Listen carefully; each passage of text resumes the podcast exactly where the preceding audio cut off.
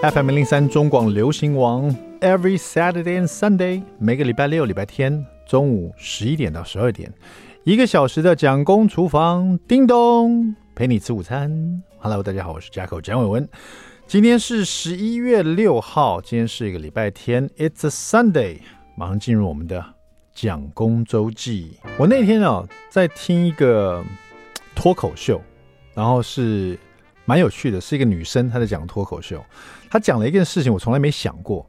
他说，因为他是那种厨房新手，然后朋友劝他说，这个在家里要多多练练习这个下厨这样子哈。然后他就讲到说，其实他觉得厨房是他们全家里面最危险的一个地方。好，你看，厨房里面有刀、有火，还有油锅。好，其实这另外还有一个地方也有这种配置。有刀有火有油锅，地狱。他说，所以说厨房跟地狱其实蛮像的，而且这两个地方呢，你要去这两个地方呢，你用的动词都是同一个，就是去下厨房或者下地狱，有没有？哎，他这样一讲，我突然觉得，you know that is true。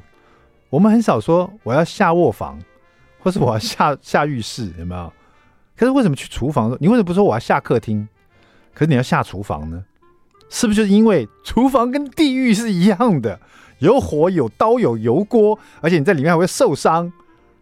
下地狱，下厨房，而且他是一个人住，所以他说他不下地狱，谁下地狱呢？是 他要一个人去厨房的意思，是不是蛮有趣的哈？我从来没想过为什么，我应该查一下为什么去厨房要叫下厨房，为什么去厨房做菜要叫下厨？有没有？对，就是。人家也觉得说，如果你怕厨房热，就不要进厨房嘛，就不要下厨，不要下地狱。这样讲起来，其实我成年以后啊，真正受伤最多的地方，让我受伤最多的地方，这是在厨房里面的。在家里面呢，基本上是不太容易受。家里是一个很安全的地方嘛。你仔细想想看，如果会下厨的人，通常都是在厨房里受伤。而且最对我来讲啦，那刀伤是最稀松平常的嘛。有时候你在切东西的时候，尤其刀子刚磨好，并不是说磨好的刀子啊会危险。其实不利的刀子更危险，因为你切一切就歪掉，就刮到自己啊。但是磨好的刀子啊，它也是会有危险的时候。什么时候危险？摆在那边就危险。像我有几次啊，刀子磨好很利，它就摆在砧板上面，可是我就急忙要去拿东西哦。然后手缩回来的时候，就会敲到刀子的刀边边尖尖的地方，然后去敲到它，或者是划到它。你手上没有拿刀哦，你就是划到它，你手上就可能戳一个洞，或者是划一个口子就流血。你根本没拿它，你知道吗？所以你连刀子暂时不用的时候，你摆在砧板上，你都要那个那个状态要摆好，你不能摆歪歪斜斜，或是角度不好。因为你常常会在那边移动，手会动来动去，拿调味料、拿干货、拿抹布什么的，或者把东西放到这个洗手台，都有可能去碰到刀子。越利的刀子摆在那边不动啊，都有可能刺到你，对不对？那另外，当然切肉啊、切菜啊什么的，都有可能不小心没有量好，就一下滑。现在我现在三次切一个洋葱啊，洋葱切到最边边的时候啊，就突然之间就滑到了，然后就整个剁下来，就正好剁到我指甲，还好是削掉一块指甲。没有流血，就整块指甲不见了。我就哇，好险啊，好险，好险，好险！因为你知道，真的画下去是很痛的。然后，这个另外就是说，不要说切到了，这个在厨房里这稀松平常了。另外还有什么？最匪夷所思的一次是我拿砧板。就急急忙忙的那个砧板，你知道现在砧板都做得很好的木头砧板、原木砧板。那我家砧板有很多，我家总共有五六个砧板啊，生食的、熟食的、切蔬菜、切面包的啦，不要不要传味道嘛哈。然后我要拿一个那个切面包的砧板，那个面包砧板正好是靠在我家厨房的墙，就是冷气不是冷气，冰箱的旁边的墙上面靠在上面这样子。因为它是切面包的，所以它不会有油腻或者不会有什么湿湿的东西，就比较不会潮湿啊，就放那边就好了。所以我把它抽出来的时候，就不知道为什么早上啊，一个闪神一拿出来就手就松了滑了，整个砧板就掉到地上，那那个高度掉下来就砸在我，这不偏不倚砸在我的大拇拇指上面。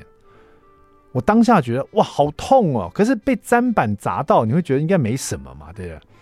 我把那个砧板拿起来的时候，我整个大拇指黑掉了，然后接下来几天大拇指就翘起来，整个大拇指的指甲，大拇指的指甲翘起来，大拇指干嘛翘起来？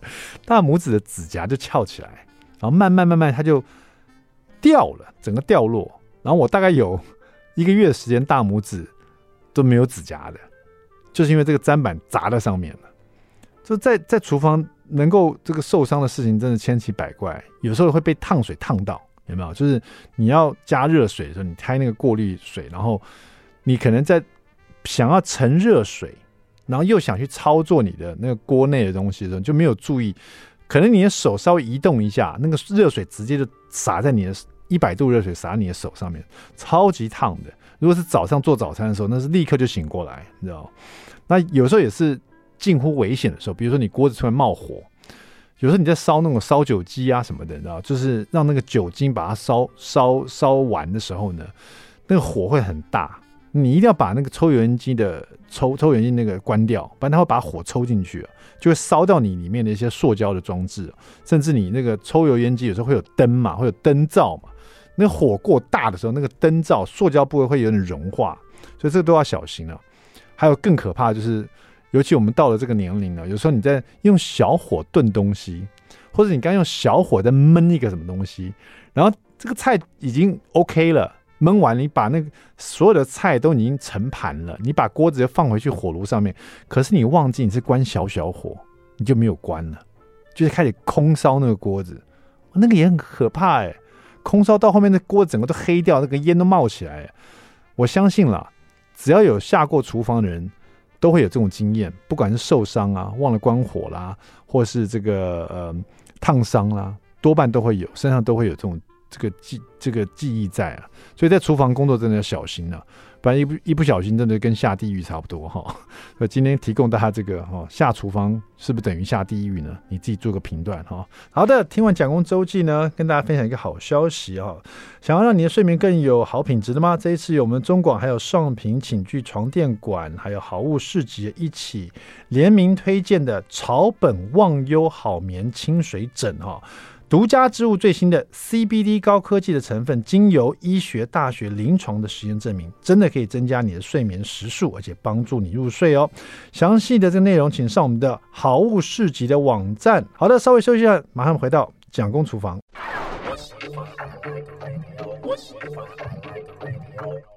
FM 零零三中广流行网蒋公厨房，我们回来了，我 back，我是 Jacko 蒋伟文。第二段第一个单元。蒋公来说菜，是不是上一段是不是让你想了一下？这个下厨房跟下地狱是不是都用同一个动词？是不是挺有趣的哈？对，也许有人知道为什么去厨房要叫下厨房啊？如果知道的人可以这个留言到我们蒋公厨房来嘛，在我们脸书来跟我们讲一下好不好？让我长点知识好不好？好了，讲到这个厨房里面很危险了，但是在厨房里又可以变化出很多很美妙的食物啊。但是我们还是要冒着险去吃美食嘛，对不对？好，那那天我在网络上看到一个我从来都没有料理过的一道菜，哈，也没看过这种料理法，哈，它是一种呃烤茄子欧姆蛋，哈，这个名字你一听就你要去想象它是什么样一个料理，哈。那我看了以后是发现它是一种菲律宾的一种做法，哈。就是把茄子啊，先用可以在直接在瓦斯炉上哦，用火烤这样子，把它烤到里面的那个肉都都熟了啊，外面的皮有点焦焦这样，然后再把皮都去掉，然后把肉呢，把那个软烂的茄子肉把它压平以后，再把来做欧姆蛋这样子。但是我就觉得说，在火炉上这样操作其实是有点麻烦了，因为你这个茄子它熟的时候，它那个会。喷汁啊，那那个汁会流到瓦斯炉上面就，就难清嘛。现在每家都有气炸锅，然后也会有烤箱，然后我就觉得是放烤箱就好了。所以我去市场啊，就买了比较短一点的茄子，然后我又特别看到有这种很小的圆茄，一个大概十块钱，哎，也蛮适合的。反正短一点茄子跟圆茄的原因，都是因为它们长度啊比较适合，可以放进气炸锅或者放进小烤箱，哈。比较好操作这样子，好了，那这个呃，我后来把这个做法也 po 在我的脸书上面，蒋公厨房脸书也会有哈。然后就有网友跟我说，哎，这这个菲律宾菜呢，它这个烤茄子欧姆蛋，它是有一个名字啊，好像叫做 Tortang Talong 啊，tortang talon，我不知道它英文是这样，我就是这样发音了。就当当然我可能讲的是不对的，sorry 哈。但它真的是有这道菜哈，就是但做法也蛮简单，你就准备两颗蛋，把蛋打散了，然后呢，在这里面呢，就是欧姆蛋所会要的一些配备哈，配置的配料，比如说欧姆蛋里面可能会有什么，会有番茄，番茄去皮，然后把它切成丁，好小丁哦。然后你也可以用洋葱，就是白洋葱。可是我后来是用紫洋葱，我觉得紫洋葱这个脆度啊、甜度都很棒。紫洋葱呢，用了大概五分之一个，也把它切一切，切成小丁这样子。然后这里面我要一个绿辣辣辣的味道，哈，所以我用了绿辣椒一根，红辣椒一根，然后切得很细末这样子，哈。你也可以把它切得很薄的，呃，圈状，哈，啊，薄一点，因为这这里面欧姆蛋嘛，其实在。这个蛋熟的时候，这些食材都必须熟哈，就是它当然可以生吃了，可是要熟软一点，比较不会呃扎牙哈。然后再就是呃蒜头一颗，然后就把它呃一半呢，把它压碎，切成蒜碎。青葱把它切成葱花这样子。调味料就很简单了，只要盐跟黑胡椒就好了哈。然后这个茄子我刚刚说，你把它放进烤箱或者气炸锅，大概两百度哈。烤八到十分钟啊，就看你的气炸锅跟烤箱那个威力啊，它的封密密封程度。八到十分钟，你去看的时候，它那个皮啊，茄子皮有一些会比较，比如离烤箱比较热的地方会有点焦焦的这样子。那有的呢，像我做过有一次，那个茄子整个就炸开来，它不是整个爆炸，它是整个裂开来，但是也是 OK，因为那个茄子肉也不会烂掉，它只是变软嘛。它就整个裂开来，待会你要把皮撕开也蛮好撕的哈。反正这个茄子不管是圆茄或者长茄啊，就把它直接连那个蒂头啊都不要切啊，洗干净直接丢进气炸锅或者烤箱，两百度八到十分钟。取出来以后呢，茄子肉都已经软了，你就用刀子把这个茄子最尾端上不是蒂头的地方尾部把它切一点点，然后把皮都把它撕掉，会很容易撕下来，皮都把它撕掉，只剩下。软软的那个茄子肉啊，你放到砧板上面，用叉子先把那个茄子肉把它压压平，这时候会有一些汁跑出来哈，没有关系，直接把它压平，有点泥状，可基本上它还是 hold 在一起的，它还是一个茄一一条茄子或是一个圆茄啊，就算那个肉都烂了，可是你把它压平的时候，它其实因为它有种子，还有一些纤维哦，就像香蕉一样，还是粘在一起这样子哈，它比香蕉还更更粘在一起了。然后这时候你就把它放在你的那个。蛋汁哦，两颗蛋打散了以后，你要把所有的食材都放进去，就是番茄丁啊、洋葱丁啊、辣椒圈啊、呃蒜头碎啊、青葱花，统统把它放进去，然后跟蛋液一起混合好，混成那种混合蛋液。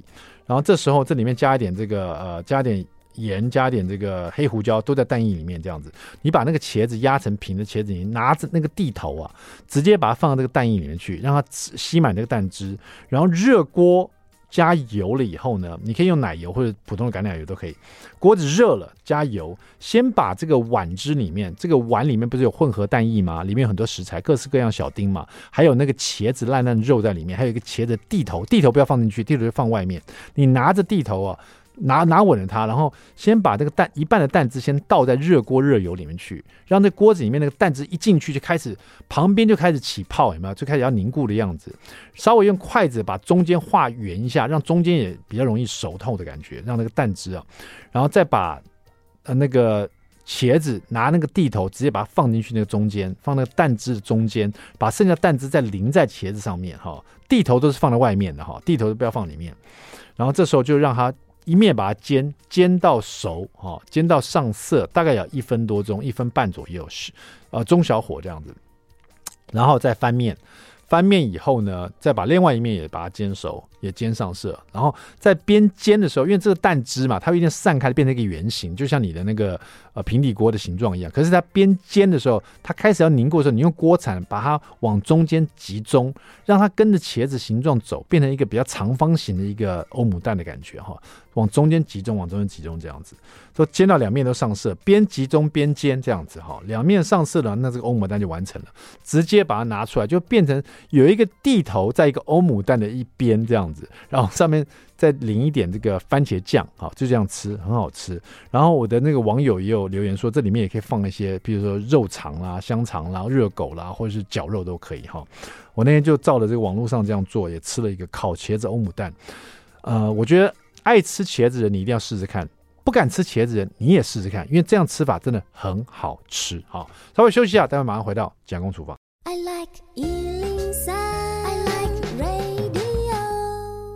FM 零零三中广流行王蒋公厨房 w e back，我们回来了。今天我们这个录音室里面呢，邀请的是这位哈卡卡哈卡卡乱乱煮卡卡 Cook Life 的这个呃主讲人哦，就是神秘的主角，他就是卡卡，没错，卡卡原来是一个妈妈啊，我不知道哎，而且不过他为什么叫卡卡呢？哈，卡卡乱乱煮，他出的这本书叫《天天早餐日》，百万妈妈都说赞。看了一下呢，前面。前面有一部分呢，就是我最怕那种造型早餐，哈，做那种可爱的卡通造型。可是后面有一部分呢，哎，我非常推崇，就是很简单、很快速，然后早上可能醒来就赶快做给小朋友吃的。那最后也有一些比较惊奇的哈，待会我们请卡卡自己来说。我们先欢迎卡卡一下，卡卡你好。嗯，Hello，文哥你好。对，卡卡是个妈妈，请问你为什么叫卡卡？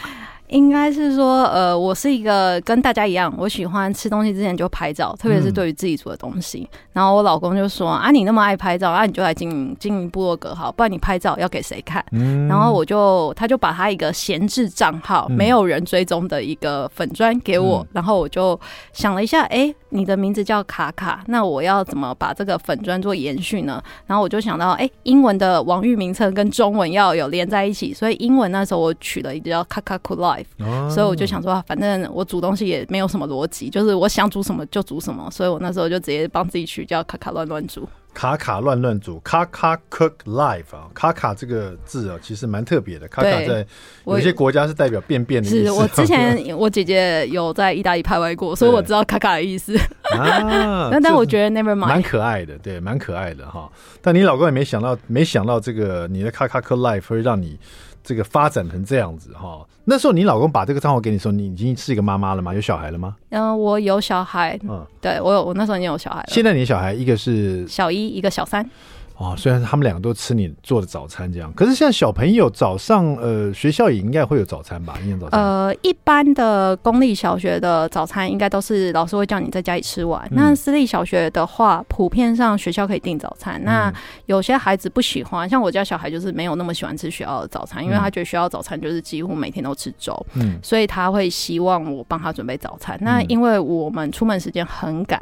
然后因为学校也有一段吃早餐的时间，所以他会选择性，他只要遇到很可爱的便当，他就说：“妈妈，这个我要带去学校吃。”然后普通的就说：“哦，哦，这个我在家里吃。”他想带学生炫耀一下，哎，大概是这样，交朋友嘛。对，因为这个我一看就知道，这一部分就是有有个所谓的卡通造型的便当了哈，就是早餐的。因为我们这这本书正好都讲早餐，嗯，可他会带在学校去吃哦。但是你一开始帮小朋友做早餐的时候，应该一开始的时候应该不会做造型可爱早餐吧？对，就其实我会有想要帮老小朋友做早餐的那个动机，是因为当我看了学校的菜单以后，其实我有点介意，就是我觉得对孩子成长中孩子里面，我最喜欢就是我。希望他每天至少要吃进一颗鸡蛋，可是这是我在学校菜单里面我都没有看到的。嗯、那我觉得，呃，早餐给孩子一颗水煮蛋、荷包蛋啊，或者是太阳蛋炒蛋，我觉得这样子对孩子的上课整个精神会是很好的。那所以，我就会希望就是孩子就是早餐不用吃的很复杂，但是基本要有的，呃，蛋白质啊、淀粉或者是水果。可以尽量在早餐给他，嗯，所以其实，在带早餐的的过程中，因为我平常也在上班嘛，嗯，所以我也跟孩子有约定，就是妈妈愿意提早起床帮你们做早餐，那也请你们每天都要把早餐吃完，嗯，对，看得出来卡卡真的很重视蛋的，因为他这本书里面。前面一个单元就是早餐一定要有蛋哦，所以每次他介绍他煮了水煮蛋、日式蒸蛋、玉米炒蛋、溏心蛋、温泉蛋、玉子烧、水波蛋、太阳蛋、荷包蛋哦，就是 吃一轮这样子哦。对对对，再一个礼拜，反正一定要有蛋就对了。不过这是好的，因为小朋友不能早上都只吃面包淀粉的，应该有一点蛋白质嘛，对，对不对？哈，而且蛋白质比较会有，而且比较有饱足感。对对对，所以每天来一颗蛋。所以前面你可以看得出，前面他教的其实蛮轻松简单的，因为。我知道卡卡，呃，其实你本身应该是当了妈妈以后才开始进厨房的，对，对，对，对我其实是非常标准典型升学主义家的孩子，嗯、因为我爸爸就是那种一家之主，负责赚钱，妈妈就是家管。嗯、那我从小就是念书的环境，就是只要成绩好，爸爸什么都买给你，嗯，然后家事也不用做。所以其实到我大学研究所到外地念书，我是那一种完全不会洗衣服，就生活，嗯。嗯能力不是很好，就是连洗衣服都要打电话回去问，然后甚至连结婚对方来家里提亲，我妈妈都会说：“哎、欸，我女儿真的不会煮饭，是真的不会煮。”然后请体谅。对，那这本书应该把你妈吓傻了吧？呃，我出书这件事，就是我会煮这件事，应该是有吓坏我妈跟我婆婆说，哎、欸，原来你是会煮饭的。而且呢，你完完全跟他们走不同路线，哦、他们做那种手路家常菜，有没有？你给他卡通造型早餐，对，就是他也不会做。就是小时候，因为小时候其实也是有带妈妈的便当，但是妈妈便当通常都没有很可爱的。对啊，你这这这很可爱的。好了。因为我其实是一个手很残的人呢，所以我看到这种可爱造型便当，我就会觉得很却步，就呃呃。虽然我很爱料理，可是我最不会，我真的最不会做就是可爱造型便当，因为我以前劳作都是不不及格哦。这样子好不好？你从这个可爱造型便当里面挑一个你觉得最不会失败的，然后跟大家分享一下。我们从这里开始，呃，马上就翻到了哈，最不会失败的番茄蛋炒饭，可是要做成可爱型的便当。好，就是。我其实美术真的也不是很好，因为大家有没有想过，从小在美术课要剪直线。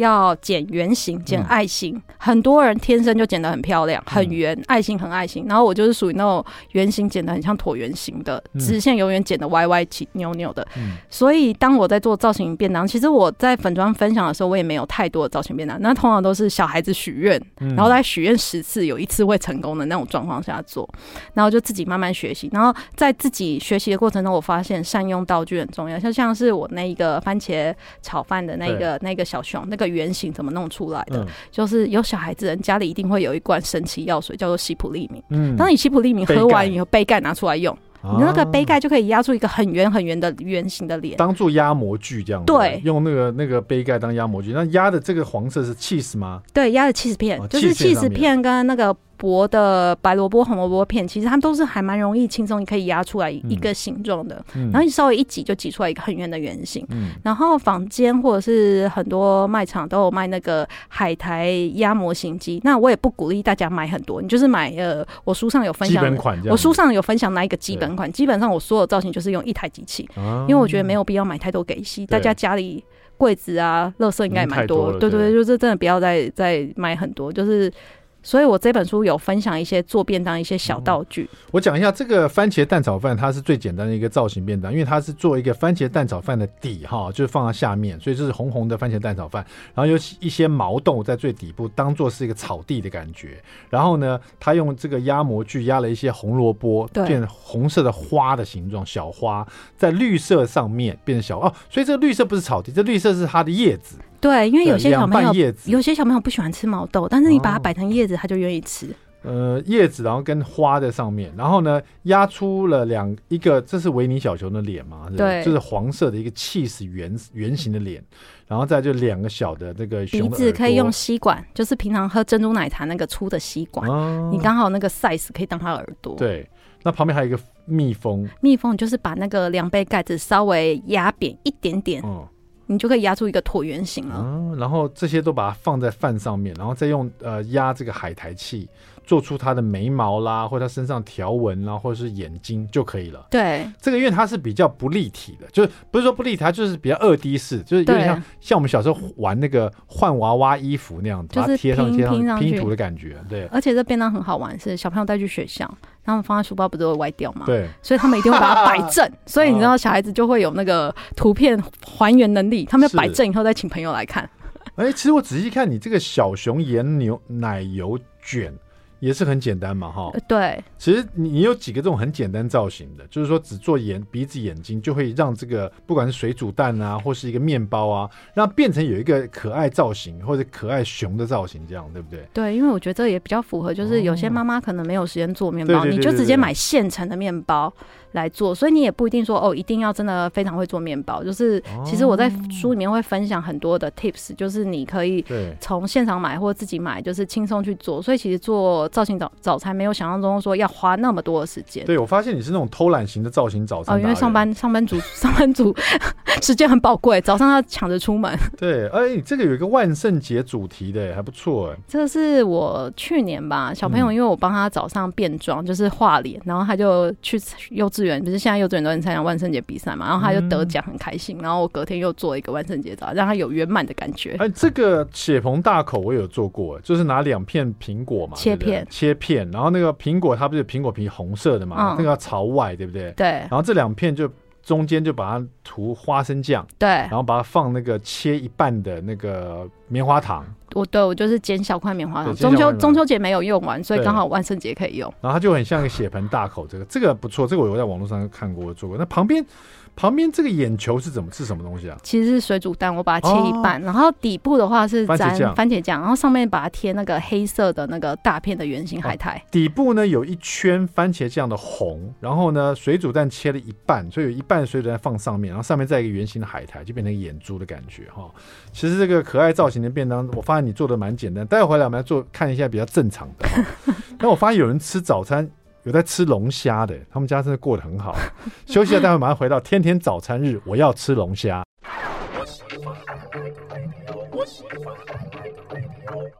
FM 零零三中广流行王蒋公厨房，We're back，我们回来了。我们今天聊的是天天早餐日，百位妈妈都说赞啊！今天请到是我们卡卡，卡卡她就是一个妈妈，很可爱的一个妈妈哈。她当当了妈妈以后呢，才学会这个在厨房里。这个做早餐啊，做料理啊，他这样出了这一本书。这本书里面呢，总共有一百个以上的这种早餐的点子哈，他自己常做给小朋友吃的，从造型早餐到这个各式各样的哈，还有刚我刚刚有说有这种比较昂贵的龙虾早餐也有。我们先先不要想龙虾早餐哈，我们先我刚刚问一下卡卡，在广告的时候问他说，这一百多道里面你最常做的？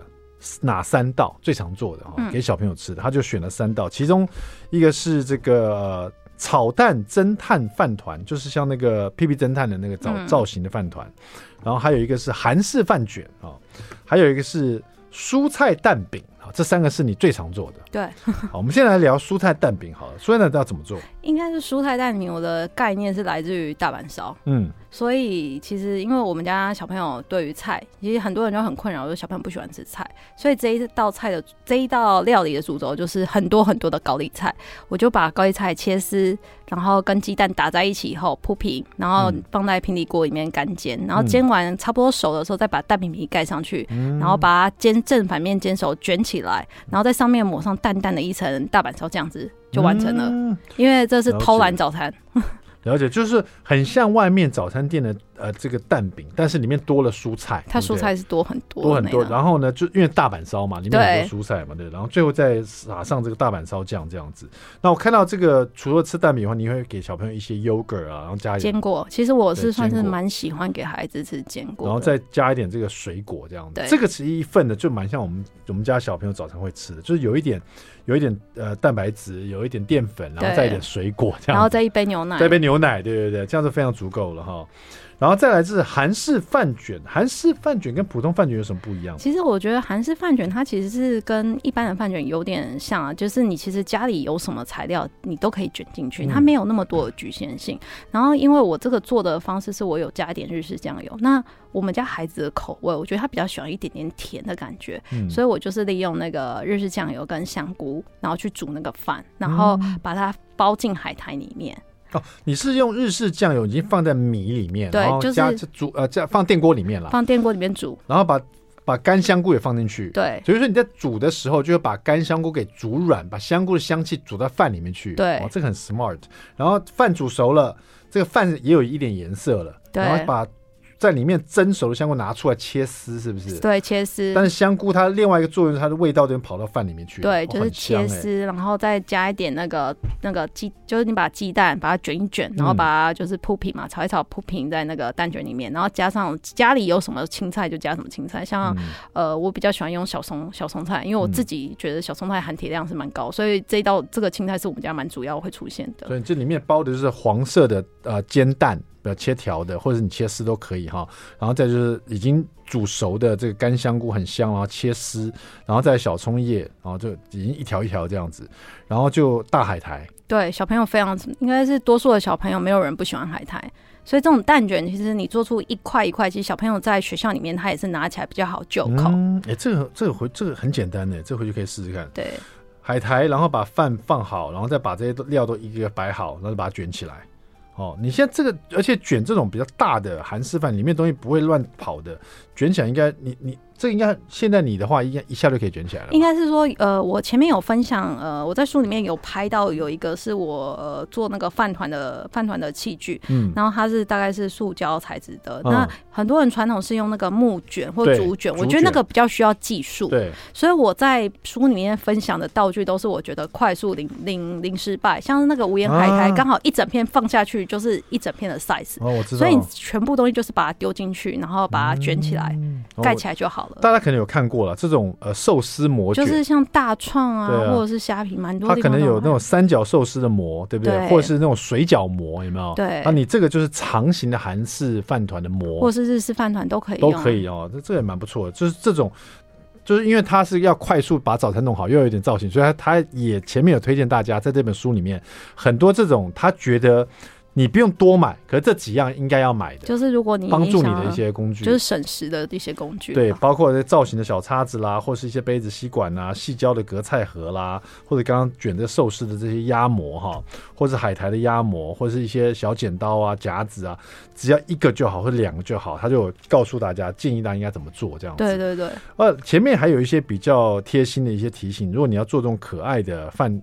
饭盒的话有什么要注意的？是不是？对，就像是如果是早上你要带便当去学校的话，嗯、呃，就是你尽量食材就是有水分的都要擦干，因为像水煮水煮蛋的话，它可能你拔完蛋壳，那个蛋蛋白的表面还是有点水，像我会用餐巾纸稍微擦干，因为有水分比较容易会有细菌的滋生，所以就是尽量摆进便当的时候都是干干的。回到你说的造型，这个饭盒造型，这个早餐哦，因为刚刚讲两个，一个是韩式饭团嘛，另外一个就是我们刚刚讲到的是那个蛋蔬菜，蛋蛋饼，的嘛？然后在这个又是炒蛋侦探饭团，一看就是一个屁屁侦探，这个我回去我一定要做，因为。真的很简单的，我发现你这个真的很简单的，而且屁屁侦探它的造型很特别，所以就是说它就是个屁屁啊，因为正好又是黑色的头发，有没有？然后又很大一块，你用海苔做又很容易做，是它那个造型只要一出来了，它眼睛又很大，对，所以不难做。你只要一做出来，小朋友就发现是一个屁屁侦探了。但是这屁屁侦探的脸是有一个很特别的样子，对，长得像屁股一样。这我可以教大家，就是像我书里面有教，就是他那个脸那一横怎么弄出来，嗯、我就拿那个汤匙。铁汤匙，你知道铁汤匙它不是有个弯曲吗？你就从中间把它压下去，就就那个形状就出来了。就说你先把饭，你这个饭为什么呃是用它是跟我是用我是用我直接用番茄酱，因为它的脸是有点淡淡的的颜色嘛。那如果是白饭的话，就会觉得好像哎，好像涂了白粉。嗯，所以我就是加一点点的番茄酱，让它染成淡淡的红这样子。对，淡淡的红色。对，然后把它捏成椭圆形，把它放在保鲜膜里面捏。对，因为因为保鲜膜它在捏的时候，你比较不会。粘手，对，也比较好塑形，而且正好保鲜膜包着它的时候，你就用汤匙来做那个屁屁的凹痕，对不对？对，凹进去的形状，然后再把它打开来。这时候你剪了一个海苔，然后把它剪成屁屁侦探的大概头型的样子，对，当做他头发，对，然后把它粘上去这样子。接下来就是。你最拿手的没有，就是你只要会剪小长方形跟小椭圆形，对对，就是眉毛跟眼睛。哎，可是他的眼睛白色是哪来的？我用美乃滋，因为我觉得用美乃滋粘上去是动作最快，然后又不会失败。嗯，因为你如果用气石那么小面积，你去剪气石，你很难会剪出很漂亮的形状。而且气石跟海苔，你可能粘住的时候，你还要加一点点水。可是你美乃滋的话，它直接就粘上去，而且美乃滋。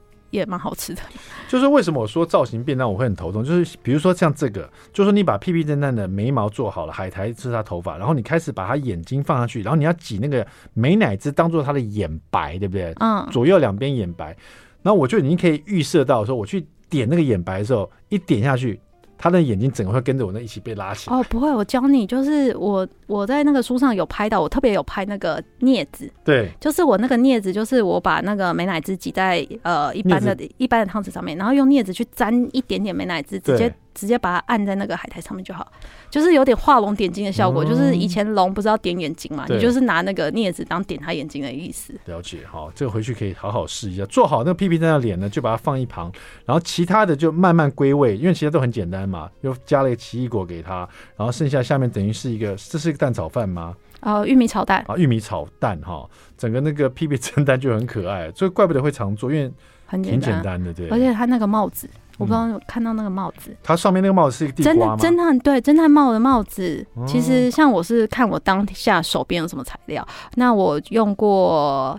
马铃薯泥做过，我用过地瓜做过，我用过玉子烧做过。你大概就是把它剪出一个像小长方形，然后上面加一点，就是像帽子的形状。就是其实你就善用你手边有什么食材。不行，你一定要用地瓜，因为屁屁侦探他最喜欢吃地瓜派，好不好？你一定要用地瓜才行，不然小朋友会生气。很专业。对，天天早餐日，百万妈妈都说赞哈。待会回来我们再看龙虾早餐是怎么回事，别走开。I like FM 零三中广流行王蒋公厨房，我们回来了。今天访问的是我们天天早餐日的作者卡卡。是的，卡卡是一个妈妈，百万妈妈都说她这本书赞哈，真的吗？这么厉害？看了一下，你就发现这本书会激发你下厨动手做早餐的那个那种那种早餐魂的感觉。因为卡卡行我也行的感觉。因为其实看照片成品照。会觉得哇，好漂亮，真的做的很棒哎！我自己拍的，然后啊，你自己拍的、哦，就是我，对啊。就是被你老公逼的，对，就是上一上一本书是我老公帮我拍，然后拍到我都觉得啊，写完这本书我们应该差不多要离婚了吧，哦、所以这本书我决定我自己拍。那不错，你拍的蛮成品照，真的拍的蛮漂亮。就是你成品照会让人觉得哇，这一道菜应该蛮难做的吧？然后仔细看你的分解图，觉得哇，你好偷懒哦，原来是这样完成的，你知道吗？就是其实我在我的粉专经营的理念，就是我都希望把复杂料理简单化，因为我觉得简单才是你生活吃东西的本质啊。嗯、那如果很复杂的菜，我通常还是选择去餐厅吃。所以像我粉砖里面常常会看我分享各式各样不同的餐厅啊。嗯、对，真的。所以说卡卡这本呢，乍看之下你会觉得每一道都很难做，后来发现，就像我一开始拿到，我看你这个造型就觉得很头痛，然后发现哎、欸、都很简单的，你你的造型都做的非常简单。